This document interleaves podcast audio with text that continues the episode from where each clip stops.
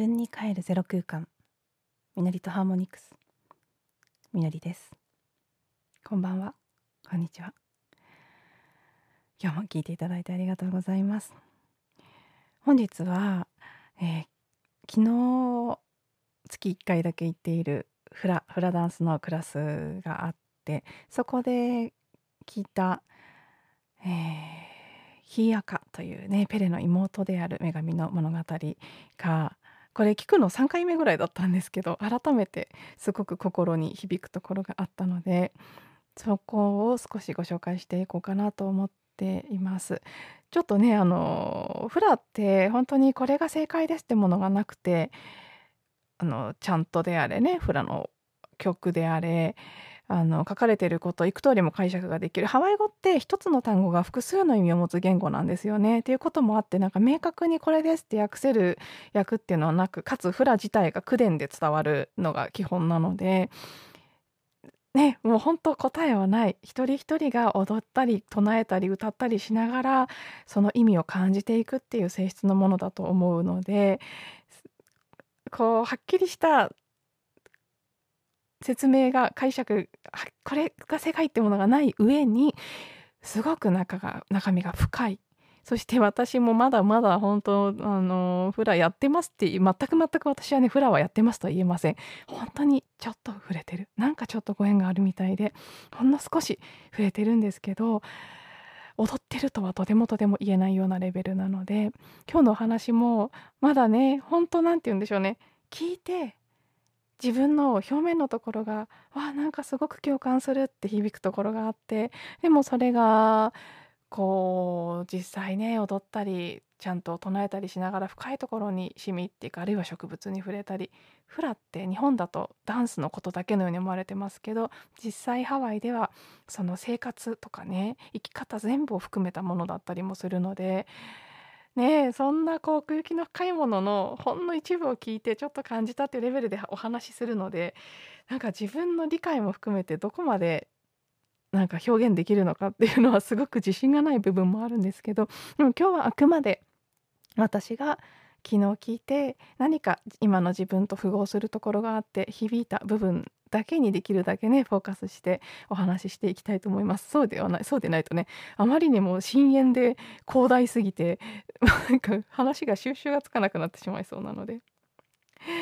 そしてえーとね少し話を戻すとそうヒーアカというね女神がいるんです。ペレの妹。これはあのペレのことをこう語った物語のフラのシリーズがあって私はどういうわけかもともとすごくね女神ペレあのハワイ島のあのキラウヤ火山のハレマウマウ火口に住むと言われている火山の火の、ね、火山火のっていうか火山の女神ですねまあでも火の女神ですかね。であのペレ自体とでもすごく深いご縁があってこれまでもねペレペレペレペレいろんなところで言われてきていたんですけどこのペレのフラというのはヒーアカが本当の女神になるための物語が書かれているものなんです。であのー、ペレがねもともとこのフラの物語の中では地球と同じぐらいのサイズの船に乗って地球にたどり着いたと書かれているらしいんです。地球サイズのカヌーってねどう考えてもどこから来たんだって言ったら地球じゃないですね。地球外ですよね。星や異次元から来ている。というふうに、えー、言い伝えられているみたいです。そして、えーまあ、カナダから来たというふうに書かれている。カヒキから来たっていうふうに書かれていて、まあ、カヒキっていうのはまあタヒチのことなんじゃないかなんていう、まあ、解釈もあるみたいですけど、まあ、いずれにしてもねポリネシアのところから地域のどこかから、まあ、地球上ではですよそのハワイ島にやってきたということそして、まあ、ペレの兄弟姉妹というのは全て自然現象のいろいろなこう存在なんですけどペレはある時旅に出るだそうですこの物語の中で。でもともといた場所で仕事がなくなったと。で次の情熱を燃やす場所を探したいということでハウメアというお母さんの存在全てのものを作った人と言われています。それがだからハウメアお母さんって言ってもあの要はあれですよねコズミックマザーみたいなね原初の原母母的な存在に、えー、それを伝えたら旅に出るにあたって一つの卵を渡されると。でそのハウメアからもらった卵がヒイアカなんですね。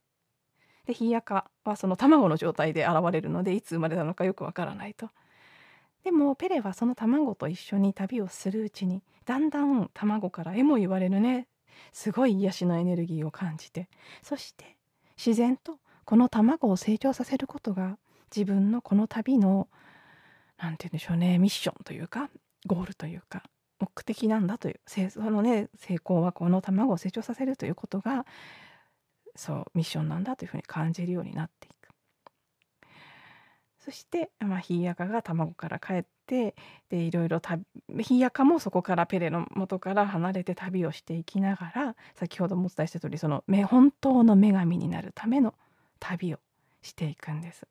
でいろいろなところでいろんな困難を体験したりたくさんの感情を味わって書かれていること私この言葉何回も聞いててすごく心に残ってるんですけど「ひいやかはあらゆるもう全ての感情を体験しそれを味わって最終的に本当の女神になったという言葉もう何回も何回も聞いててなんかもう聞くたびにね感動しちゃうんです。あなんかそしてねフラの世界では私たちフラを踊る一人一人これはまあフラの世界ではフラを踊る人たちというふうに言われてますけど私の理解ではもうそれ以外の私たち全ての人たちだと思ってるんですけどはまあ、特に女性だと思うんです。ひやかの一番下の妹というふうに言われているそうなんですね。だから私たちもひやかと同じようにあらゆる体験あらゆる感情を体験しあらゆるね試練などを体験しながら本当の女神になる旅をしているという点ではすごく共通するところがあるのかなっていうふうに思います感じている、まあ、ペレからヒーヤカへと継がれてヒーヤカから私たちへと。もうねそのみんな一番下の妹ヒーヤカがねペレの一番下の妹で私たちはそのさらに下の妹で全て引き継いでいっている。肉体を持って地球にいること。を通して体験していくことっていうのをこのねペレの物語ペレとヒヤカの物語やフラという世界観が伝えてくれているっていうことなんだなと。そして昨日はねたまたまクラスでクーニヒというチャントをやったんです。えっとカヒコあの古典フラの方ですね。あのレストランとかで踊ってるあっちがアウアナと呼ばれる現代的なフラダンスに対してカヒコっていうのは結構なんかもうあの音楽とかもかけずにあのリズムだけでやっていくような結構ワイルドな感じのやつですけどそのカヒコの時に払うですねフラの教室に入室する時のちゃんとなんですけどそれがヒヤカがワイルアというところに入る。ワイルアという場所ですね。に入る時に捧げた唱えたチャントが、まあ、このフラでは入室の際に用いられている。そしてそのクーニヒカマウナというチャントがあってそれの意味を昨日いろいろ教えてもらっていた。その中で聞いたことがすごく印象的だったんですけど、まあ、ヒヤカはカワイトでたくさん体験したことがあって、まあ、すごく厳しい体験をする。それが本当の女神になるための旅だったそしてフラの道というのも厳しい。でそこに覚悟をして進むという感じの意味合いが持たれているちゃんとなんですね。そしてあのー、ひやかは旅の途中すごく苦しんでたくさん葛藤も抱え自分が何者で自分のルーツですねどこから来てどのような存在で何をするためにここにいるのか一体自分の存在っていうのはどういう意味があるのかそして体験する数々の試練やさまざまな感情っていうのは一体何のためにこんな体験をしているのかあのね地球外から来てますから地球のことよくわからない状態で始まるわけですよね。そしていろいろ地球での体験をしながらえなんか時にはなんでこんな目に遭うのみたいな嘆いているシーン怒っていたりとかただ泣いてるだけのあの曲なんかも曲っていうかまあ何て言うんでしょうねちゃんとというかもあるんだそうです。でなんかそれがすごい妙に親近感を感じてしまってなんかわかるってそしてあの自分がこう自分のいわば higher self のね魂のような存在に私は一体ね何でどこへ向かっていて何をすることになっているのかっていうことをま問いかけるんですけどその答えっていうのはね来ない私って何なのっていう叫びに対する答えは来ない。でこの空二比のちゃんとも一番最後の日本語訳が返事はもらっていないっていうねその問いかけるんだけれども返事はないという感じで締めくくられているんです、まあ、もちろんそこをどうこう解釈したり訳したりするかっていうのはもうさっきも言った通り人それぞれとかその感じ方それぞれでいく通りにも読めるんですけど、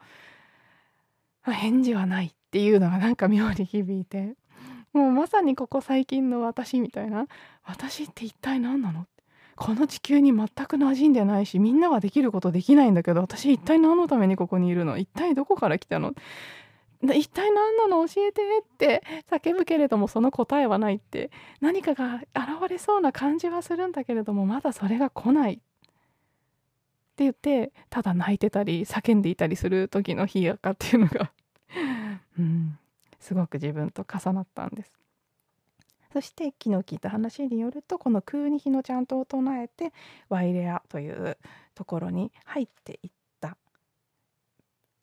ヒヤカがですね。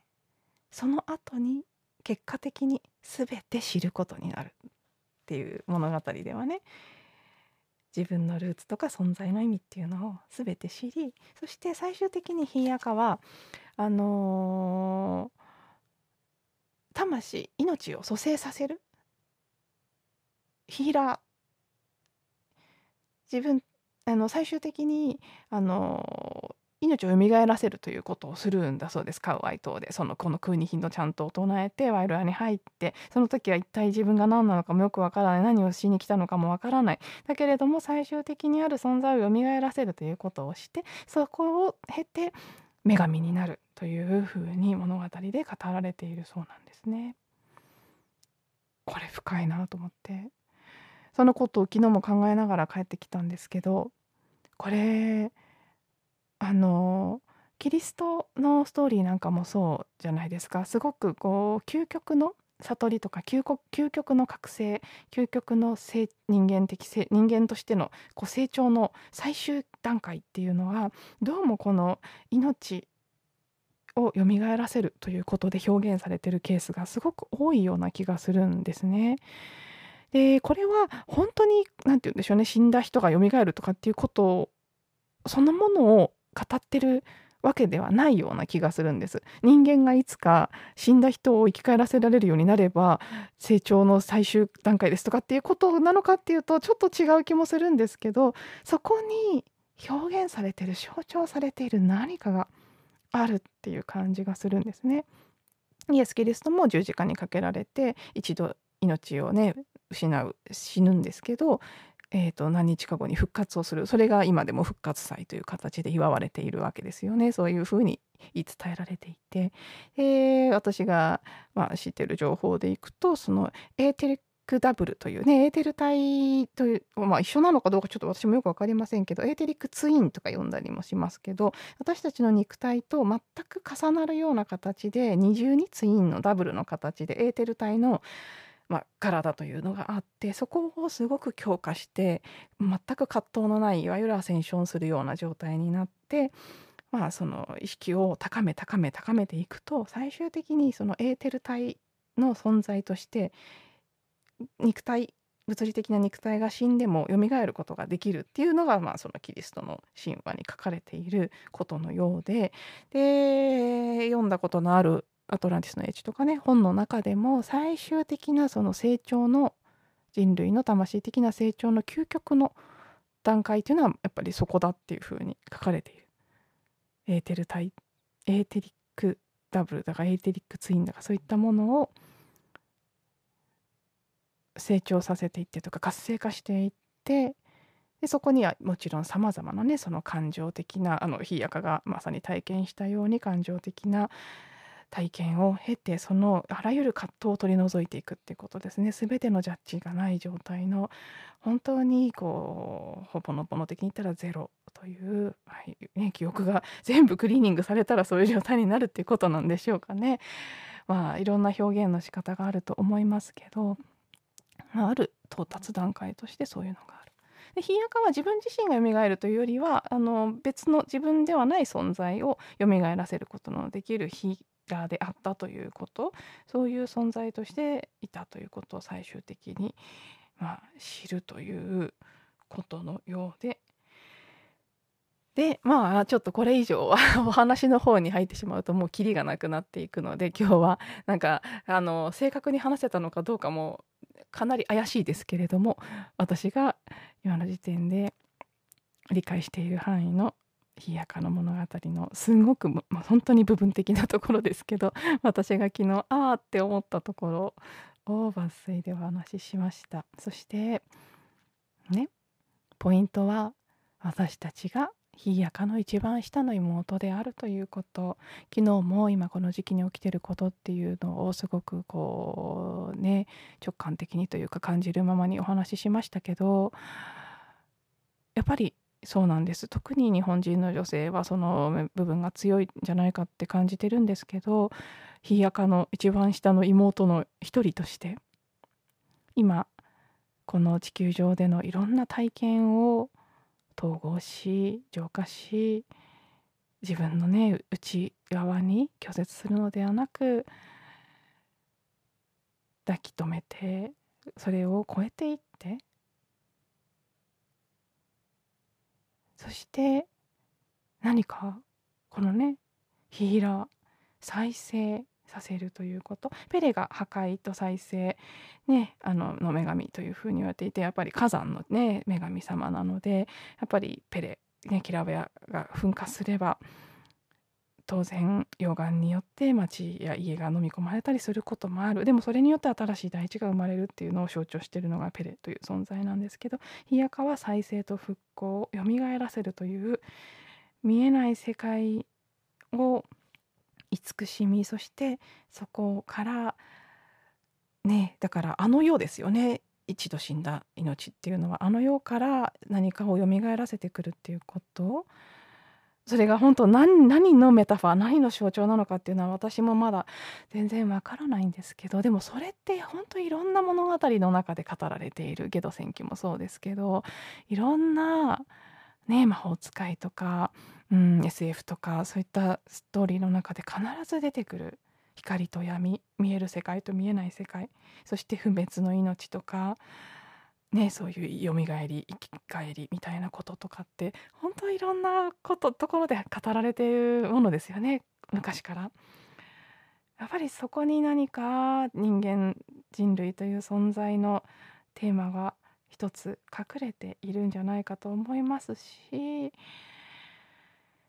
少なくとも今この何でしょうねある面ではもう局まで振り切ってこの先どうやって進んだらいいかわからない。もうなんかこここのまま進んだら破滅しかないんじゃないかみたいな状態に今地球も人類社会も陥ってると思うんですけど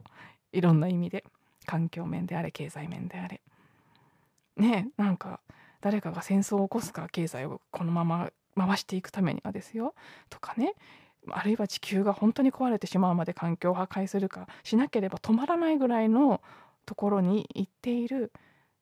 でもそこをそうではない形で新しい世界っていうのを生み出していく。